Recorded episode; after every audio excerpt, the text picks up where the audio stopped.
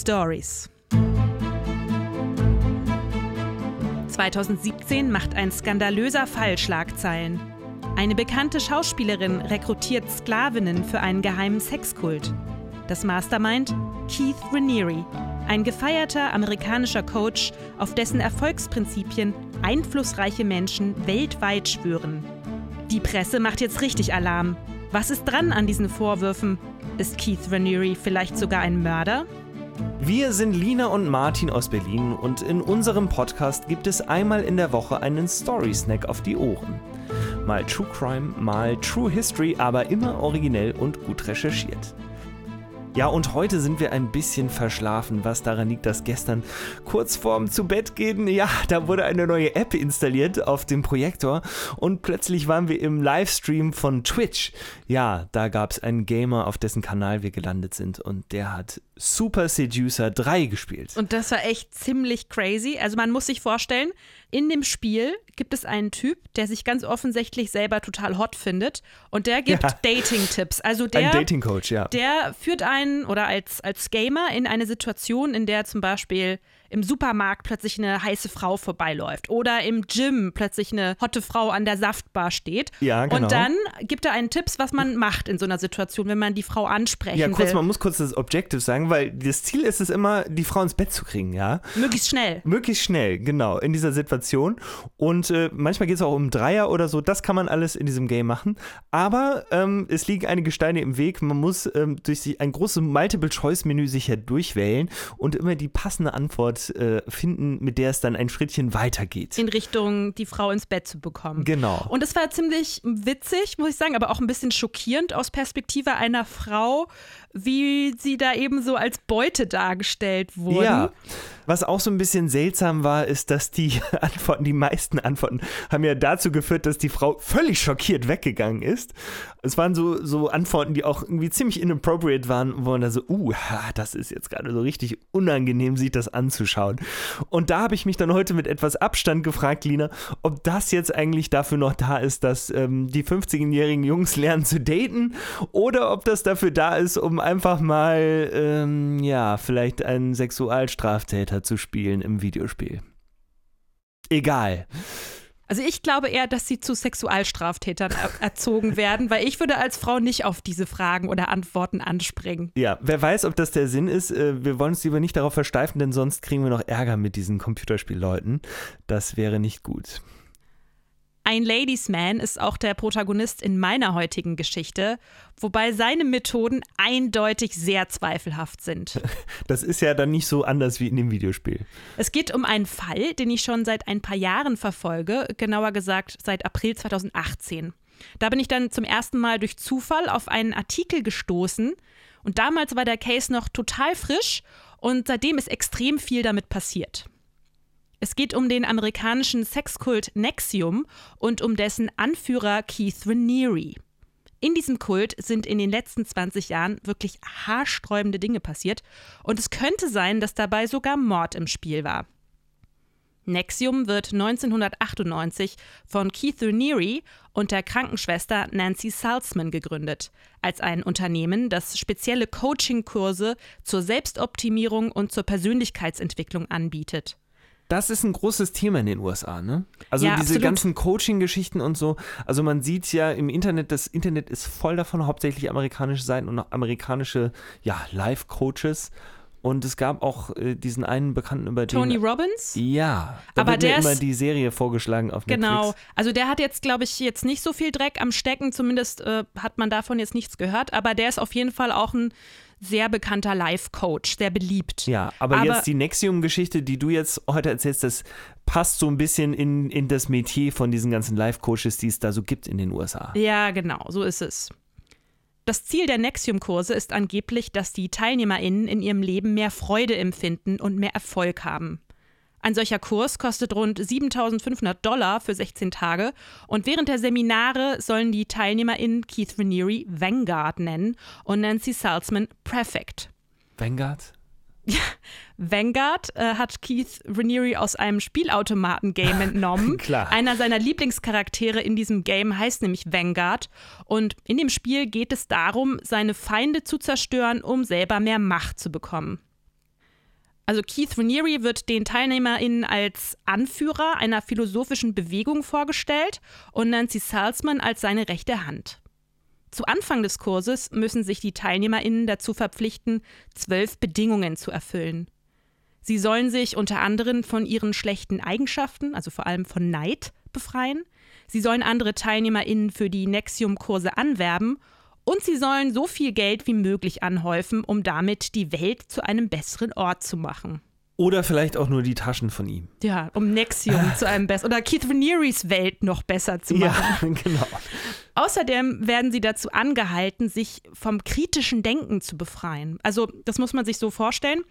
Er sagt ihnen, dass dieses kritische Denken, also der Zweifel, der vielleicht entsteht, wenn einem irgendetwas nicht ganz geheuer vorkommt oder falsch vorkommt, dass genau dieses Gefühl ihnen im Weg steht, glücklich zu werden.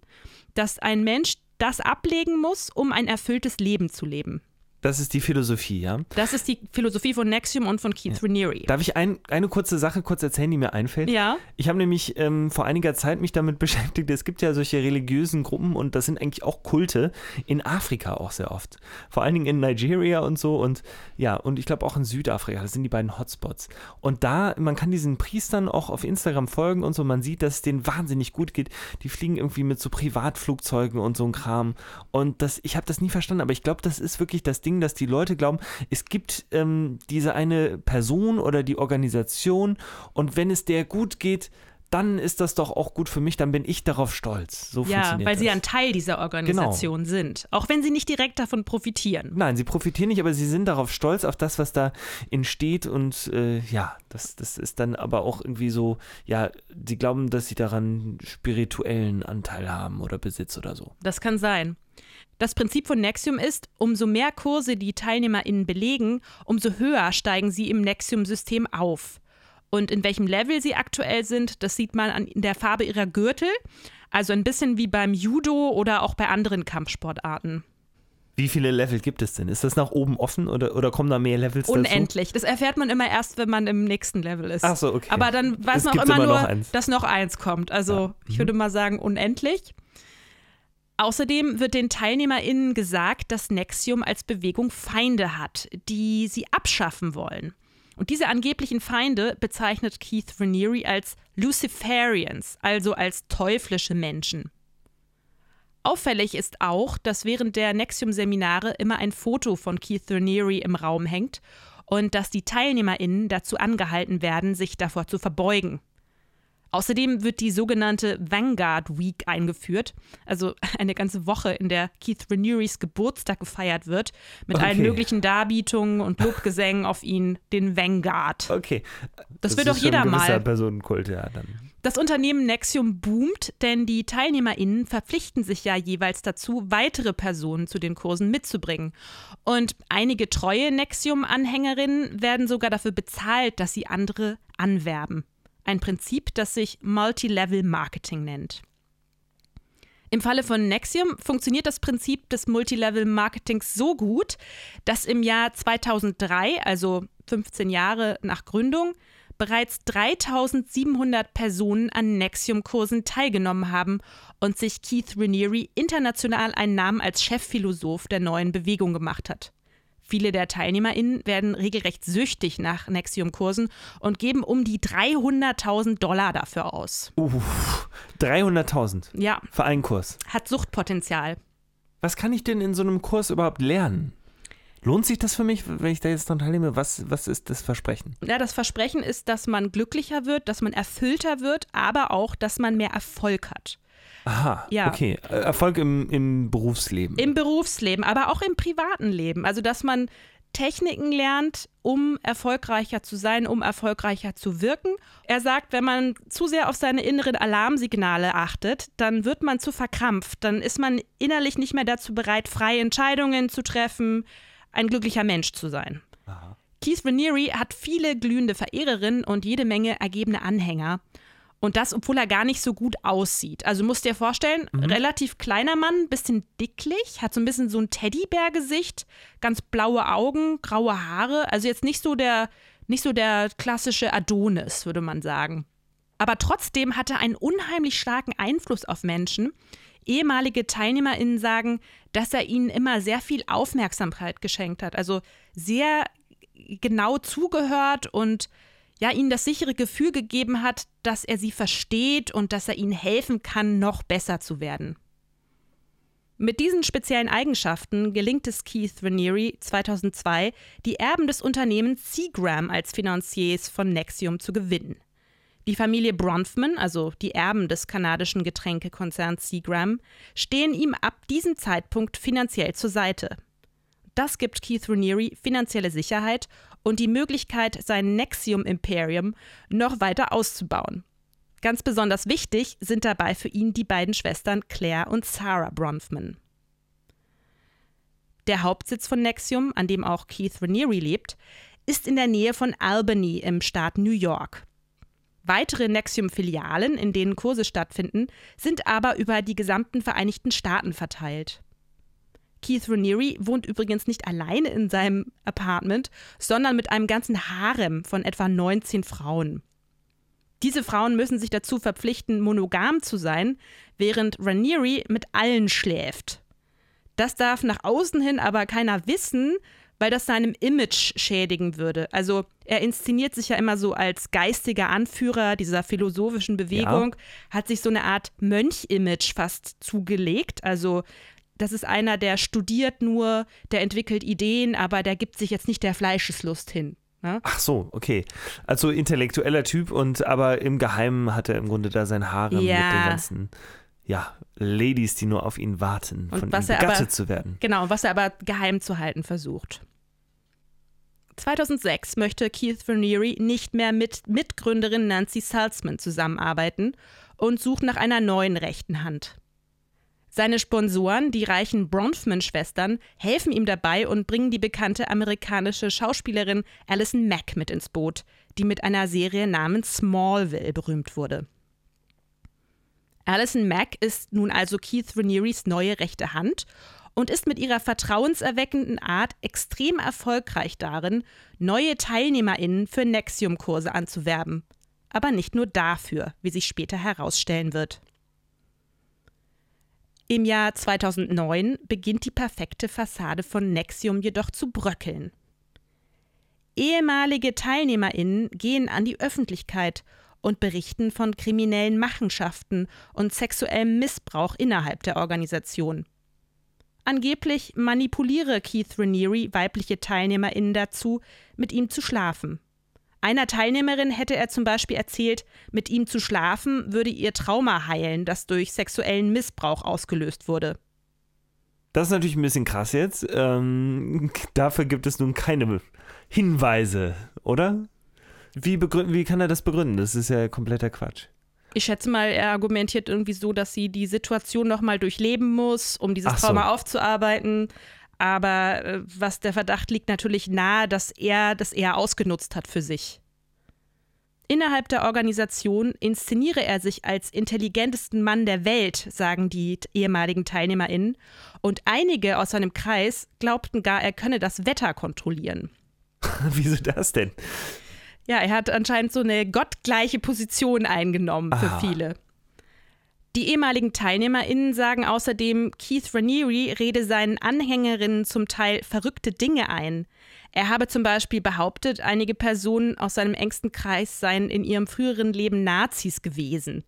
Nancy Salzman, also seine Mitbegründerin und ehemalige rechte Hand, sei die Reinkarnation Adolf Hitlers – und er selber sei die Reinkarnation eines Partisanen, der gegen die Nazis gekämpft habe.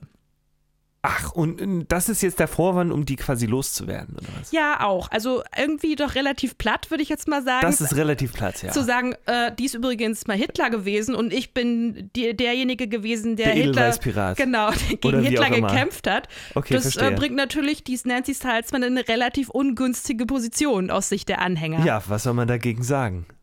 Nachdem einige ehemalige TeilnehmerInnen also mit ihren negativen Erfahrungen bei Nexium an die Öffentlichkeit gegangen sind, versucht die Organisation der schlechten Presse entgegenzuwirken. Sie laden den Dalai Lama zu sich ein. Und tatsächlich kommt er sogar nach Albany in die Hauptzentrale von Nexium. Dort hält er eine feierliche Rede und legt Keith Raniere einen weißen Schal um, ein traditionell buddhistischer Schal, den man Freunden zur Begrüßung überreicht. Ja, und dass der Dalai Lama extra nach Albany reist und Keith Raniere einen Schal umhängt, macht natürlich Eindruck. Und die Hoffnung von Keith Raniere ist wohl, dass die Anschuldigungen, die gegen ihn erhoben wurden, dadurch wieder in Vergessenheit geraten. Mhm. Also der Dalai Lama wird jetzt quasi funktioniert, um ihn in seiner Rolle als geistigen Führer zu validieren. Der Ja, Dalai genau. Lama erkennt ihn an. Genau, so ist es. Und der Dalai Lama schreibt dann auch noch das Vorwort zu Keith Ranieres zweiten Buch Odin and the Sphinx. Später kommt allerdings heraus, dass eine der reichen Bronfman-Schwestern eine Affäre mit dem Gatekeeper, also dem engsten Vertrauten des Dalai Lamas, hatte. Und dieser Gatekeeper hatte dem Dalai Lama nahegelegt, nach Albany zu Keith Raniere zu fahren und das Vorwort zu Keith Ranieres Buch zu schreiben. Upsi. Ja. Im Jahr 2017 beginnt der investigative Journalist Frank Palato Nachforschungen zu Nexium und Keith Raniere anzustellen. Insider haben ihn von einer geheimen Organisation innerhalb von Nexium erzählt, die DOS heißt. DOS, also D-O-S, steht für Dominus Obsequius Sororium. Oh, das kenne ich. Ja. Weißt du, was das heißt? Ähm, ja, es ist lateinisch und das heißt, glaube ich, äh, warte, wie es, ähm, irgendwas mit Sexsklavin oder sowas, ne? Ja, das heißt Herr über Sklavenfrauen. Ah. Und die Insider berichten dem Journalisten, dass in diesem geheimen Bund Frauen erpresst, misshandelt und von Keith Raniere sexuell ausgebeutet werden. Frank Palato schreibt daraufhin einen Artikel für die New York Times über die Existenz dieses Geheimbundes. Das tut dem Image von Nexium gar nicht gut und der Hauptsitz der Organisation zieht kurz darauf von Albany nach Mexiko um. Nach dem Erscheinen des Artikels ist Nexium ins Visier des FBI gerückt, die einen Durchsuchungsbefehl für Keith Ranieres E-Mail-Account bekommen. Darin finden sie genug Beweise für kriminelle Aktivität, um ihn zu verhaften. Im März 2018 wird also Keith Ranieres Luxusvilla in der mexikanischen Stadt Vallarta gestürmt. Das Timing ist für Keith sehr ungünstig, da gerade eine Gruppensex-Session mit seinem Harem beginnen sollte. Als die Polizei das Haus stürmt, flieht er also in sein Schlafzimmer und versteckt sich in einem begehbaren Kleiderschrank, wo er jedoch wenige Minuten später von der Polizei gefunden wird. Okay, warte, was ist das für eine Szene? Also das heißt, die, da springen jetzt jede Menge nackte Girls durch die Wohnung Und der nackte Keith Raniere. und er versteckt sich im Kleiderschrank. Ja, übrigens, Keith Raniere muss man sich vorstellen, so gar nicht so ein attraktiver Mann, etwas klein und pummelig, graue Haare, Bart. Der springt dann wahrscheinlich auf, rennt einmal quer durchs Haus und versteckt sich im Kleiderschrank. Ja. Es ist wahnsinnig lustig, aber es ist natürlich auch wahnsinnig grausam und skurril. Ja. Und weird. Auf jeden Fall. Keith Raniere wird verhaftet und nach New York gebracht. Dort beginnt am 7. Mai 2019 der Prozess gegen ihn. Angeklagt wird er vor allem wegen seines Geheimbundes DOS. Er hatte die Schauspielerin Alison Mack, also seine rechte Hand, beauftragt, für diesen Bund Frauen anzuwerben, die dann seine Sexsklavinnen werden sollten. Den Frauen wurde vorher allerdings erzählt, es handele sich bei DOS um eine geheime Schwesternschaft, nur für privilegierte Frauen, in der es um Empowerment von Frauen gehen sollte.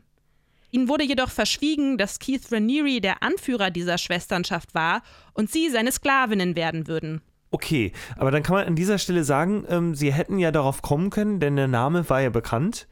Sie sprachen einfach kein Latein. Vielleicht, ja, das kann durchaus sein. Das ist natürlich ein gutes Argument, um Latein zu lernen, so wie ich selbst. Ja, das lernen wir daraus. Den obersten Sklavinnen in DOS war gestattet, ihrerseits Sklavinnen zu halten, die Arbeiten für sie verrichteten und gequält werden durften.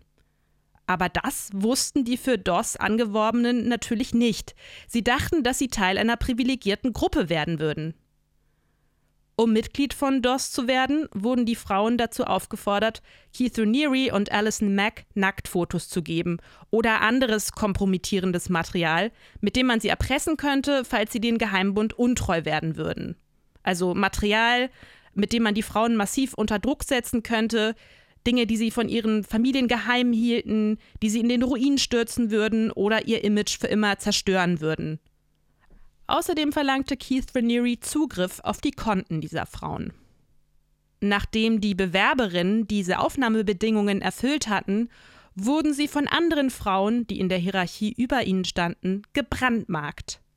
Es wird also beschrieben, dass vier Frauen jeweils eine Frau festgehalten haben auf einer Massageliege und sie dann aber darum bitten mussten, also die Frau auf der Liege darum bitten musste, jetzt gebrandmarkt zu werden und dann eben, ja, das geschehen ist unter großen Schmerzen. Ja, und ähm, ich sag auch gleich, woher ich es weiß, aber die liegen auf dieser Liege und sie flehen um dieses Brandmark, bekommen das Brandmark und das Brandmark ist das geheime Zeichen der Vereinigung, denken sie. Aber wenn man das Brandmark auf die Seite dreht, sind es eigentlich nur die Initialien ja, von ihm, ne? Genau. Gut, ich weiß es natürlich deshalb, weil ähm, du hast mir als Tipp gegeben vor heute schon auf äh, Netflix beziehungsweise auf YouTube steht die Folge auch, ähm, die Folge Explained zu gucken über Kulte. Äh, Explained Cults heißt die. Und äh, da ist das tatsächlich, spielt das eine große Rolle und es wird ähm, diese Szene, genau diese Szene wird beschrieben. Besonders schlimm lief es für die Schülerin Daniela aus Mexiko. Sie war durch ihre Familie mit Keith Raniere in Kontakt gekommen und war kurz nach ihrem 18. Geburtstag von damals Mitte 40-Jährigen zum Sex überredet worden. Bald darauf fand sie dann aber heraus, dass auch ihre beiden Schwestern mit Keith Raniere schliefen. Alle drei Schwestern wurden zu verschiedenen Zeiten von ihm schwanger und anschließend von ihm zu Abtreibungen gezwungen. Als Daniela sich in einen anderen Mann innerhalb der Organisation verliebte, wurde Keith Raniere wütend. Er erzählte Danielas Familie, sie habe geklaut und müsse zur Strafe von der Öffentlichkeit ferngehalten werden. Die Familie, die zu diesem Zeitpunkt unter Raniers Einfluss stand, sperrte Daniela daraufhin für zwei Jahre in ein karg eingerichtetes Zimmer und nahm ihr ihren Ausweis ab. Immer wieder kontaktierte Daniela Keith Raniere in dieser Zeit und fragte, ob sie wieder freikommen dürfe aber er erlaubte es ganze zwei Jahre lang nicht. Daniela ist nicht die einzige Frau, die vor Gericht gegen Keith aussagt. Auch andere berichten davon, dass sie gequält, eingesperrt, vergewaltigt und zu Abtreibungen gezwungen wurden. Am 19. Juni 2019 wird Keith Raniere vor Gericht schuldig gesprochen, unter anderem für sexuellen Missbrauch, Menschenhandel und Betrug. Er wird zu einer Haftstrafe von 120 Jahren verurteilt und zu einer Geldstrafe von 1,75 Millionen. Wieder freikommen würde er damit also erst im Jahr 2120 und wäre zu diesem Zeitpunkt 180 Jahre alt. Das wird wahrscheinlich nicht passieren. Trotz allem, was passiert ist, trotz allen Aussagen, besteht er weiterhin auf seine Unschuld.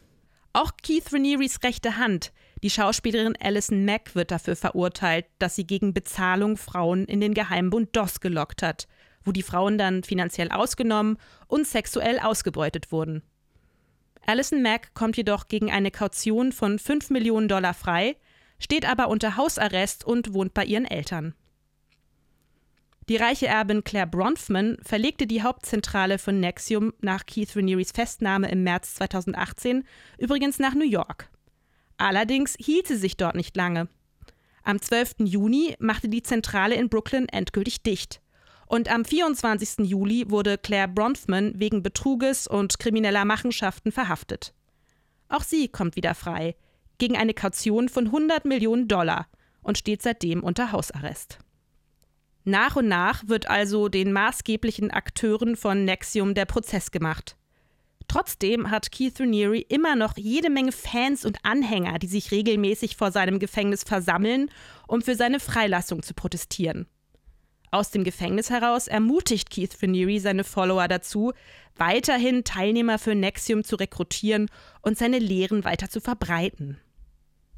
Im Dezember 2019 kommt dann aber eine Doku heraus, durch die der Fall noch eine ganz andere Dimension bekommt. Der Protagonist dieser Doku ist der Journalist Frank Palato, also der gleiche, der bereits 2017 mit seinen Enthüllungen über Nexium an die Öffentlichkeit gegangen ist. Frank Palato war ab 2007 für die Öffentlichkeitsarbeit von Nexium zuständig. Dabei stieß er auf kriminelle Machenschaften der Organisation und wurde von Keith Raniere gefeuert. In seiner Doku von 2019, die The Lost Women of Nexium heißt, behauptet Frank Palato, Keith Raniere sei nicht nur ein manipulativer Betrüger, der Frauen sexuell ausbeutet, sondern auch ein Mörder. Frank Palato zufolge hat Keith Raniere mehrere Frauen auf dem Gewissen und geht in seiner Doku diesen Fällen nach. Ah, und was ist da rausgekommen? Ist er ein Mörder auch? Es ist immer noch nicht ganz klar, aber ich erzähle dir einfach mal, was er herausgefunden hat, dann kannst du dir ein eigenes Bild davon machen. Zum einen ist da Gina Hutchinson, die 1984 mit Keith Raniere Bekanntschaft gemacht hat. Sie war damals 15 Jahre alt und er 24 und er hat damals alles daran gesetzt, sie zu verführen. Schließlich hat er sie dann vergewaltigt und danach brach der Kontakt zwischen den beiden erstmal ab. 2002 nahm Gina Hutchinson dann wieder Kontakt mit Keith Raniere auf. Ihre Schwester Heidi erinnert sich daran, dass Gina ihn wegen der Vergewaltigung zur Rede stellen wollte. Kurz darauf wurde Gina Hutchinson tot auf dem Gelände eines buddhistischen Tempels in der Nähe von Keith Ranieres Hauptquartier in Albany gefunden. Angeblich hatte sie sich mit einem Kopfschuss selber das Leben genommen. Aha, aber man würde jetzt vermuten, dass da vielleicht doch noch Anhänger im Spiel waren, oder? Die ja, den guten Ruf zu verteidigen versuchten. ja, also das? ähnlich argumentiert auch Frank Palato. Der Filmemacher, ja. Er bezweifelt, dass es ein Selbstmord war. Er vermutet, dass Gina Hutchinson für Keith Raniere damals eine potenzielle Gefährdung darstellte und er sie deswegen selber erschossen oder jemanden auf sie angesetzt hat. Keith Raniere war nämlich genau zu diesem Zeitpunkt damit beschäftigt, die reichen Bronfman-Schwestern, also diese Seagate-Erbinnen, ja. als Sponsoren für Nexium zu gewinnen. Der Vergewaltigungsvorwurf von Gina Hutchinson wäre dieser Partnerschaft womöglich im Weg gestanden. Und aus diesem Grund hat Keith Raniere Gina Hutchinson frühzeitig aus dem Weg geschafft, vermutet Frank Palato. Das zweite Mordopfer von Keith Raniere ist, Frank Palato zufolge, Kristin Snyder. Die 35-jährige Beraterin besuchte mehrere Nexium-Kurse und war total begeistert davon. Im Februar 2003 reiste sie gemeinsam mit ihrer lesbischen Lebenspartnerin Heidi Clifford sogar extra nach Anchorage in Alaska, um an einem 16-tägigen Nexium-Kurs teilzunehmen. Während dieser Zeit verschwand Kristin Snyder jedoch spurlos, nachdem sie eines der Seminare Hals über Kopf verlassen hatte. Am 8. Februar fand man ihr Auto dann in einer 80 Kilometer entfernten Bucht. Darin lag ein handgeschriebener Brief mit dem folgenden Inhalt. Ich habe an einem Nexium-Kurs in Anchorage und in Albany, New York teilgenommen. Man hat mich gebrainwashed und meine Emotionen ausgeschaltet. Meine Organe verrotten. Es tut mir leid, liebes Leben, ich wusste nicht, dass ich bereits gestorben bin. Nach meinem Körper braucht nicht gesucht werden. Auch hier vermutet die Polizei erstmal Selbstmord. Vieles deutet darauf hin, dass sie sich aus einem nahegelegenen Kajakverleih ein Boot genommen hat, damit in die Bucht hinaus gepaddelt ist und dort absichtlich ins kalte Wasser gegangen ist, um zu sterben. Was jedoch merkwürdig ist, ist, dass die Suchtrupps ihren Leichnam nirgendwo finden können, was sehr ungewöhnlich ist, weil die eine sehr hohe Trefferrate haben. Ja, in diesem Fall ist halt nie irgendwas aufgetaucht. Okay, aber wo kann der denn hin sein? Oder könnte sie auch irgendwie den Tod gefaked haben? Ja, also es gibt einmal die Theorie, dass sie vielleicht ihren Tod vorgetäuscht hat, um rauszukommen aus den Fängen von Nexium. Also, dass sie einfach ein neues Leben beginnen wollte. Frank Palato glaubt allerdings, dass Keith Raniere dahinter steckt. Also, dass es kein Selbstmord war, sondern dass sie ermordet wurde. Aha, von ihm selbst auch. Ja, seine Nachforschungen ergeben, dass Christine Snyder in den letzten Tagen vor ihrem Verschwinden wiederholt aus dem Seminar rausgeflogen ist, weil sie sich wegen irgendwas aufgeregt hat. Christine Snyders Lebenspartnerin Heidi scheint etwas darüber zu wissen, will aber zunächst nicht darüber reden, weil sie Angst hat. Schließlich erklärt sie sich doch zu einem Gespräch bereit und sie erzählt Frank Palato, dass ihre Lebensgefährtin Kristin Snyder nach dem Nexium-Seminar in New York von Keith Raniere vergewaltigt wurde. Oh. Wenige Zeit später musste sie dann auch noch mit Schrecken feststellen, dass sie von ihm schwanger war. Und während der Seminare in Anchorage war Kristin Snyder dann damit herausgeplatzt. Und deswegen war sie vielleicht auch spurlos verschwunden. Das heißt, es ist jetzt die Frage, ist er auch über Leichen gegangen, für, um seinen Kult irgendwie am Leben zu halten? Es kann sein, dass Keith Raniere diesen Mord begangen hat, auch wieder um sein Image zu schützen. Weil er sich ja immer als dieser Mönch aufgespielt hat und jetzt eine Frau zu vergewaltigen und dann ist sie auch noch schwanger von ihm, das passt da natürlich gar nicht rein. Und es ist ja auch viel Geld auf dem Spiel bei der ganzen Sache. Und so hat er denkt Frank Palato, diese Christine Snyder einfach beseitigt. Wie auch im Fall von Gina Hutchinson gibt es noch nicht genug Beweise, um Keith Raniere dafür wegen Mordes anzuklagen. Verdächtig ist aber, dass er damals 24.000 Dollar zahlte, um an das Passwort von Christine Snyders E-Mail-Account zu kommen. Wie viel hat er gezahlt? 24.000 24.000 Dollar ja. für das Passwort. Ja, Da muss er es sehr dringend wollen. ja, eben. Und außerdem kursiert ein heimlich aufgenommenes Video im Netz, in dem Keith Raniere sagt, er habe Personen umbringen lassen, die seinen Glaubenssätzen widersprochen hätten. Es gibt also einige Hinweise dafür, dass Keith Raniere diese beiden Frauen umgebracht hat. Konkrete Beweise dafür gibt es aber nicht. Also was mir aufgefallen ist, es gibt scheinbar auch eine große Parallele zum Fall von Jeffrey Epstein. Da gab es ja auch eine Frau an seiner Seite, die dafür gesorgt hat, dass er quasi mit jungen Mädchen irgendwie versorgt wurde, die dafür gesorgt hat, dass diese jungen Mädchen irgendwie ihren Weg zu ihm fanden und dabei selber auch noch eine Beziehung mit ihm hatte, was alles so ein bisschen weird war. Ja. Das ist hier ganz ähnlich scheinbar. Ja, ähnliches Prinzip. Der Keith Raniere hatte ja diese Schauspielerin Alison Mack, die sehr vertrauenswürdig wirkt. Also ich habe mir auch mal Videos angeguckt, auch das Video, in dem sie neue TeilnehmerInnen anwirbt. Und ja, die sieht einfach sehr sympathisch aus und da würde man nicht denken, dass sie einen jetzt in so eine Falle locken will. Das heißt, bei Jeffrey Epstein funktionierte das nach einem ganz ähnlichen Prinzip. Der Unterschied ist aber, dass er jetzt so ein, eher so ein Einzelplayer war, der jetzt nicht so eine ganze Organisation hatte. Das stimmt, ja. Und in dem Fall von Keith Raniere hatte er ja einen Geheimbund gegründet, Ja. der das sozusagen systematisch, Genau, noch. Mhm. systematischer betrieben hat und die Leute auch oder die Frauen noch systematischer gebrainwashed hat. Ja. Und in, dem, in dieser Netflix-Geschichte, die du mir geschickt hast, in dem Explained, da sprach man so von, von so bestimmten Bausteinen, die ein Kult hat. Ne? Und das sind ja eigentlich auch alles Sachen, die hier in diesem Falle auch alle irgendwie vorkommen. Ne? Ja. Also man sucht erstmal so Opfer, die irgendwie besonders anfällig sind für solche Ideen, weil sie vielleicht selber gerade an einem Punkt in ihrem Leben stehen, wo sie besonders instabil sind, weil es gerade wichtige Entscheidungen gibt in ihrem Leben. sind oder so. orientierungslos. Genau, sie sind ein bisschen orientierungslos. Das ist ein Punkt, an dem man die Leute einfangen kann, scheinbar, ne? Ja, und dann der nächste Schritt, wenn man sie dann eingefangen hat, ist sie abzuschotten von der Außenwelt, sodass sie sich nur noch auf die Gruppe konzentrieren.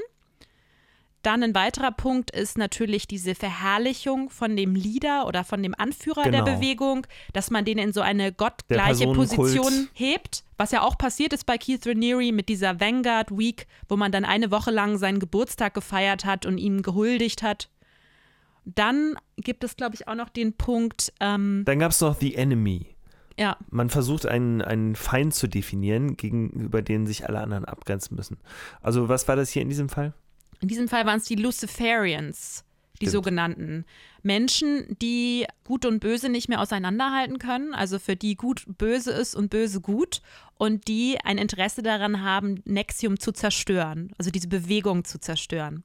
Das sind so im Groben die Prinzipien, die so ein Kult praktiziert. Oder kann man- Genau. Das letzte war, glaube ich, das mit der Peer Pressure, also dass, dass andere Leute äh, wiederum dann die einzelnen Akteure unter Druck setzen, sodass da alle mitgehen. Ne? Also ein Gruppenzwang, dass ein Gruppenzwang Genau. entsteht, dass man sich so verhält wie alle anderen und dann Genau. nicht ausbricht. Und da gab es auch ein sehr interessantes Experiment in dieser Doku, wenn ich das schnell erzählen darf.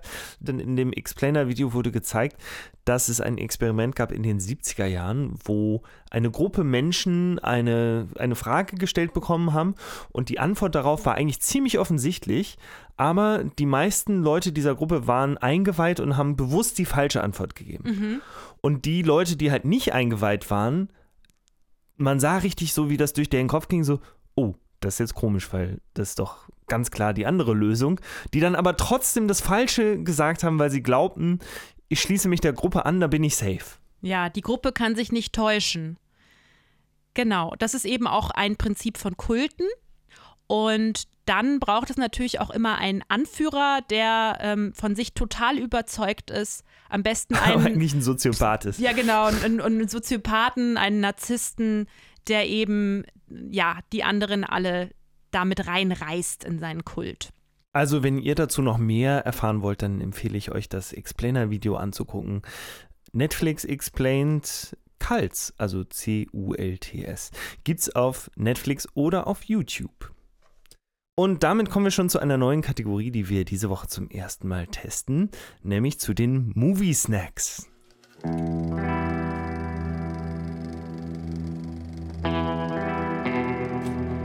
Martin und ich sind ja beide Filmemacher, genauer gesagt Dokumentarfilmemacher.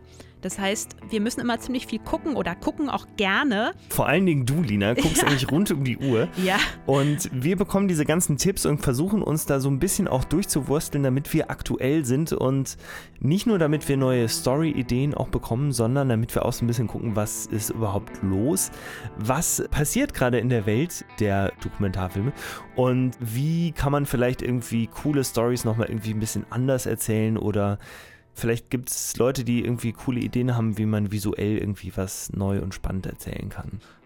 Und unser erster Tipp diese Woche wird ein Film sein, der ein bisschen untergegangen ist die letzten Wochen.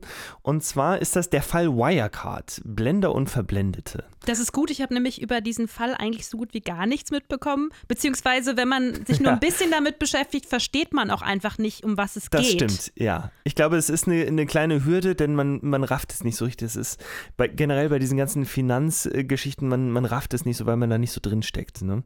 Und diese Doku ist aber eigentlich ganz gut. Die hat der BR gemacht und äh, sie steht in der ARD-Mediathek, beziehungsweise auch auf YouTube.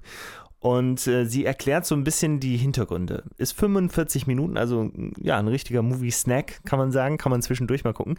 Und ähm, das erklärt eigentlich so ganz gut im Netflix-Style, was da passiert ist. Und es wird so ein bisschen halt so mysteriös aufgezogen und ja, rückblickend nochmal diese ganze Geschichte nachempfunden. Es gibt keinen Kommentar, die äh, nur lauter Leute, die halt diese Geschichte erzählen, weil sie in verschiedener Weise davon betroffen sind. Also es wirkt irgendwie sehr modern.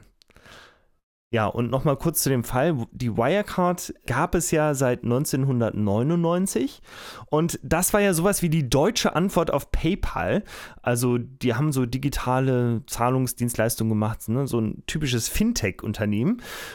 Und das Ganze war so ein bisschen ja, so ein bisschen Goldstaub in München, irgendwie das deutsche Silicon Valley und so. Und jetzt geht's richtig nach vorn.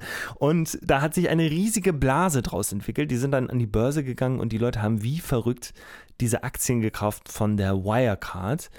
Und der Kurs wurde aber eigentlich hauptsächlich dadurch hochgehalten, dass diese Firma immer Gewinne nachweisen konnte. Aber da ging halt harte Bilanzfälschung vor. Und es gibt dann Leute, die dem auf die Schliche kommen, das sind die sogenannten Shortseller.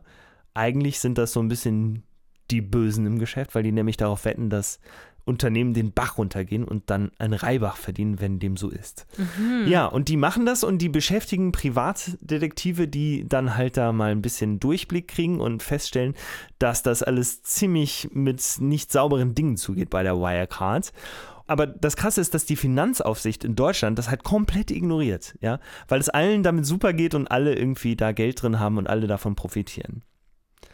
Am Ende platzt diese Blase dann halt doch und was dann halt rauskommt, ist zum Beispiel, dass allein fast zwei Milliarden Dollar irgendwie flöten gegangen sind in Manila, als irgendeine Firma aufgekauft wurde, die es halt überhaupt nicht gibt und so.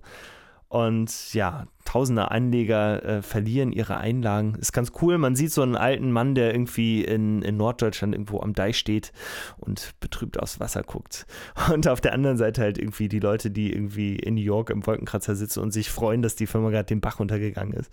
Ja, und so sind diese ganzen Leute beteiligt. Einer dieser beiden Kultleader, kann man sagen, also einer der beiden CEOs, die sowas wie Cult-Leaders eigentlich auch sind. Also eigentlich ist es kein Kult, aber sie haben so einen ähnlichen Status in dieser ja, Firma sie haben den Leuten irgendwie schon ein gutes Gefühl Keith vermittelt. Raniere-mäßig. Oh yes, ja, genau. Alle haben diese Illusion gekauft und wollten diese Illusion von den beiden kaufen. Der eine ist Markus Braun, so heißt er, und der sitzt mittlerweile im Knast und büßt seine gerechte Strafe ab. Und der andere Hauptverdächtige, das ist ein junger Typ, Jan Marsalek, ist immer noch auf freiem Fuß und wird nach wie vor weltweit gesucht wegen Milliardenbetrugs. Das ist auch sehr lustig. Es gibt so Plakate, da steht drauf, gesucht wegen Milliardenbetrugs. Wow. Ja. ist auch so ein schönes deutsches Wort, oder? Genau. Aber das ist ein, eine sehr coole Doku, die ich dir empfehlen kann diese Woche, weil sie so ein bisschen untergegangen ist. Sie hätte eigentlich ein bisschen mehr Beachtung verdient. Ja, dann schaue ich mir die mal an. Schon alleine, um mal zu kapieren, was da los war. Und natürlich auch, um diesen narzisstischen Anführern, diesen Kaltliedern da noch Oh mal ja, ein bisschen genau. auf die Schliche zu kommen, was, das, was die ausmacht. Was macht es aus? Nächste Woche geht es dann weiter mit einer spannenden Story von Martin. Wenn dir unser Podcast gefällt, dann empfehle uns doch an mindestens zwei Personen weiter, denn über eure Empfehlungen lebt unser Podcast. So ist das, ja. Und wenn du über den aktuellen Fall von Nina noch mehr erfahren willst, dann geht das auf Instagram. Dort kannst du unseren Kanal abonnieren unter True Stories-Podcast. Dort posten wir regelmäßig Bilder zu unseren Stories und Behind-the-Scenes-Fotos. Auf Instagram kannst du uns natürlich auch Feedback hinterlassen, also wenn du irgendwie einen Verbesserungsvorschlag hast oder wenn du eine Story-Idee hast oder vielleicht sogar einen Movie-Snack vorschlagen willst, dann schreib uns da gerne eine Nachricht. Wir freuen uns über euren Input und wir gucken auch alles durch. Auch wenn wir manchmal nicht direkt reagieren, wir gucken uns alles an und es geht nichts verloren. Bleibt uns nur noch, dir eine schöne Woche zu wünschen. Tschüss und bis bald, sagen Lina und Martin.